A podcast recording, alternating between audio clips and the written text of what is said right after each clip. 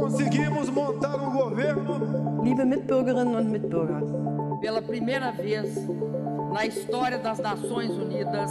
They are the fake, fake, disgusting news. Governo e sociedade trabalharam sempre juntos com união. La division et les fractures qui parcourent notre société. That's the America I know.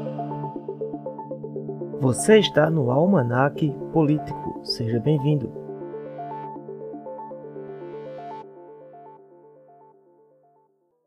Bom dia, boa tarde ou boa noite, meus ouvintes, vocês que estão em suas casas, devidamente resguardados, vocês que não podem ficar em casa, mas estão trabalhando com todos os devidos cuidados da Covid-19.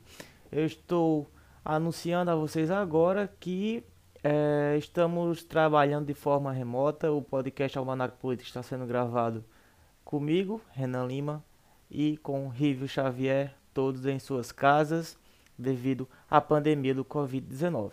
Vamos começar com o número de casos. O Brasil apresenta hoje, no, no dia de número 377 de Covid, apresentamos 11 milhões 24 mil e 104 casos confirmados e mais de 265 mil mortes. Aqui no estado de Pernambuco, nós temos 308.284 pessoas infectadas pelo Covid e mais de 11 mil mortos. E pessoal, todos já sabem, ontem explodiu a notícia que o ex-presidente Luiz Inácio Lula da Silva recebeu a sua absolvição de todos os processos contra ele na Lava Jato. Inclusive, foi uma mancha muito grande para Sérgio Moro. E gostaria de anunciar que estamos preparando um podcast especial na semana que vem o podcast Lula Livre. Rívio, vamos lá? Olá pessoal, seja bem-vinda, seja bem-vindo. Pois é, meu amigo Renan, é você daí, eu de cá. E vamos falar não hoje de Lula, pois é porque a política brasileira, cada semana a gente faz reunião de pauta. Eu e Renan a gente faz reunião de pauta, a gente discuta, a gente estuda o assunto. E no dia da gravação, o Brasil pega fogo na política.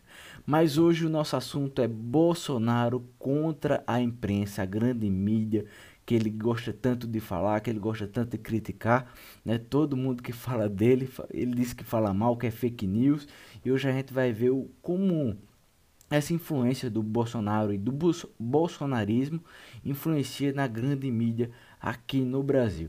As ameaças, agressões e até assassinatos, né? O Brasil continua sendo um dos países particularmente mais violento para a imprensa, com dezenas de casos de jornalistas assassinados nos últimos anos. Na maioria, esses comunicadores, repórteres, locutores de rádio, blogueiros e outros atores da comunicação cobriu e investigavam tópicos relacionados principalmente à corrupção e também à política pública e também ao crime organizado.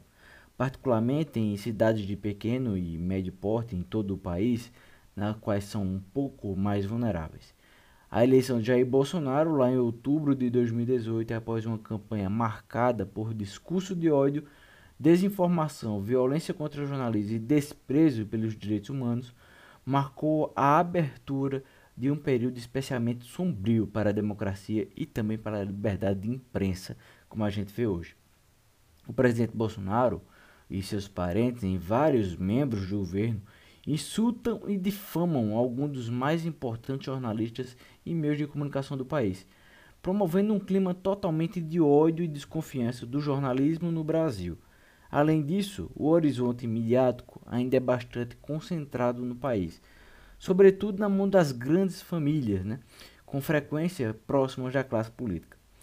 O sigilo das fontes e a frequência questionado de muitos jornalistas investigativos são alvo de processos judiciais, inclusive abusivos.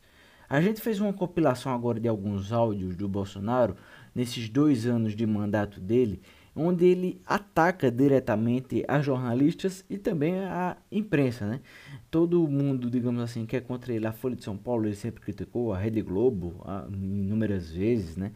É, o jornal Estado de São Paulo faz, vez em sempre, faz é, o editorial deles diário contra o governo Bolsonaro, né? tudo isso caindo em cima do governo Bolsonaro que ele fica furioso. E quando ele fica furioso, ele solta, ele solta aí as suas, digamos assim, o seu jacaré, as suas cobrinhas, para não dizer os palavrões aqui no ar para vocês. Vamos escutar esse algum desses áudios aí onde ele, digamos assim, ataca diretamente a imprensa aqui no Brasil.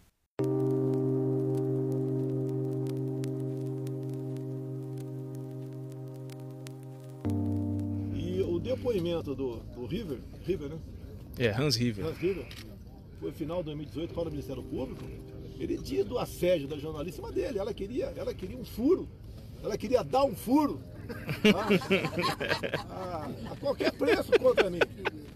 Lá em 2018, ele já dizia que ele chegava perguntando: o Bolsonaro pagou para você é, divulgar, né? Pelo WhatsApp. É, pelo WhatsApp, informações. Você tem uma cara de homossexual terrível, mas nem, nem por isso te acusa de homossexual. Se bem que não é crime ser homossexual. Não foram 24 mil, foram 40 mil. Você se equivocou. Ô oh, rapaz, pergunta pra tua mãe o comprovante que ela deu pro teu pai, tá certo? Oh,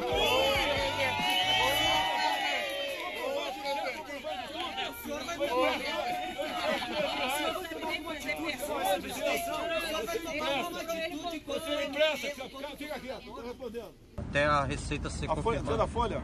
Eu sou da Folha. Tá vendo? Aprendeu, aprendeu a Folha de São Paulo? Primeiro, você da Folha de São Paulo tem que entrar de novo numa faculdade que presta e fazer um bom jornalismo. Esse é da Folha tem que fazer. E não contratar qualquer uma, qualquer um para ser jornalista. Para ficar semendo a discórdia e ouvindo besteira, perguntando besteira por aí e publicando coisas nojentas. Outra pergunta, você, você acabou. Sai, foi de São Paulo, sai fora. agenda com Antônio Barra hoje, do que, que o senhor vai tratar? Sai fora, foi de São Paulo. Você não tem moral pra perguntar nada. Você, não aprende que a Folha tá fora? A Folha é um lixo. A Folha é um lixo. Esse jornalismo que vocês fazem, jornalismo podre. Um jornalismo podre da TV Globo. Podre, canalha sem escrúpulo. Vocês não prestam. TV Globo, vocês não prestam. Vocês escolhemos a família 24 horas por dia. Este é o presidente da República Federativa do Brasil. Bem, meu amigo Renan, ele que é um assíduo por notícias, sempre lê esses grandes jornais, esses grandes jornais, a Folha de São Paulo, já sei que ele gosta, o Globo, o Estadão, o Jornal de, de Piracicaba, ele nunca perde. Ele, todo dia ele lê jornal, é um velho no espírito, é um velho de espírito no corpo de jovem, meu amigo Renan. Renan também gosta muito de leitura e me chama a atenção, ouvintes, um livro muito interessante que é o do Levitsky, que é Como as Democracias Morrem. Ele tem um capítulo específico que ele cita a questão da mídia, do poder da mídia dentro de uma democracia. Renan, eu queria saber de, de ti sobre essa questão aí, a, você vê o poder da mídia, né? Aqui no Brasil, mais precisamente aqui no Brasil, você vê ele com um poder de influência benéfico ou maléfico hoje, atualmente, no Brasil? Bem, meu amigo, obrigado pelo elogio e gosto de dizer também que compartilho desse, dessa doença que se chama leitura de notícias jornalísticas, notícias políticas com você. E vou ser bem enfático. O, a coisa mais maléfica para a nossa democracia brasileira hoje se chama Jair Messias Bolsonaro. Não tem outra. Não é mídia, não é, é Lula, não é Ciro, ninguém. É o presidente que está negando a pandemia, é o presidente que no começo, e eu tenho orgulho de dizer que aqui com você a gente alertou no início da pandemia que o Brasil estava fazendo escolhas erradas, que essas escolhas erradas iam acarretar em mais mortes no futuro e estamos colhendo o que plantamos lá atrás, o que Bolsonaro plantou lá atrás. E fica aí a minha ressalva a Felipe Santa Cruz, se estiver vivo fazendo alguma coisa ainda, que se pronuncie. Faça uma nota de repúdio, OAB de novo, nota de repúdio. Estou com saudades de ler uma nota de repúdio da OAB.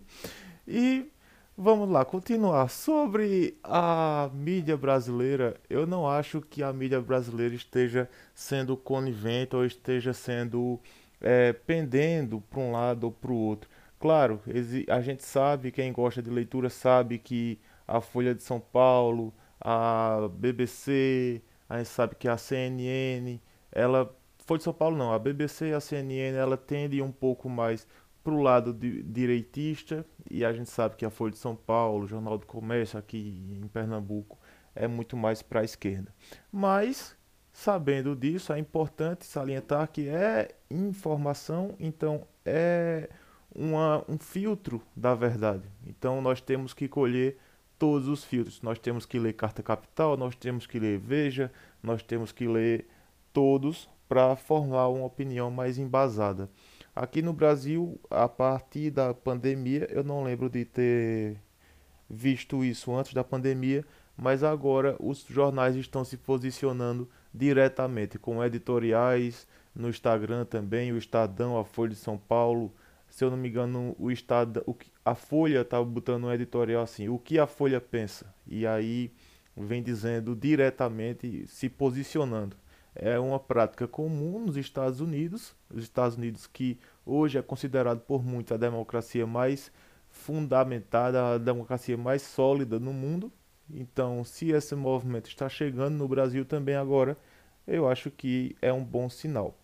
E respondendo sua pergunta mais uma vez, não acredito que Bolsonaro sim representa um mal para esse país, mas em breve, é, como diz a música de Chico Buarque, apesar de você, amanhã há de ser outro dia, Bolsonaro. E aí, Rívio, vamos lá finalizar esse podcast? Tem mais alguma coisa para falar? Eu só digo uma coisa que meus colegas advogados não lhe escutem. Bem, pessoal, está chegando ao fim, porque a gente está se preparando para uma reunião de pauta mais uma vez, porque semana que vem o circo vai pegar fogo mais uma vez na política. Tem o julgamento de Moro, que está acontecendo enquanto a gente está gravando. Tem a questão da, da influência política do PT e do lulismo ainda dentro da política. Tem a questão do bipartidarismo, que se seria benéfico ou não para o Brasil. Meu Deus do céu, vai fazer um podcast na semana que vem de umas três horas. Se preparem para os ouvidos, viu? Meus amigos, está chegando ao fim mais um podcast político. Espero que vocês tenham gostado. A gente sempre faz com muito carinho para vocês discutir política, deixar vocês atualizados, debater um pouco aqui. A gente está lá no, no Instagram, arroba Almanac Político. Deixa lá sua mensagem, seu feedback, dá sua curtida, deixa seu joinha lá pra gente. É sempre importante saber que vocês estão aí do outro lado. Meu muito obrigado, até a próxima semana e se cuidem. Meu amigo Renan, tchau, tchau. Até mais, Rívio. Tchau, tchau, pessoal, e até a próxima semana.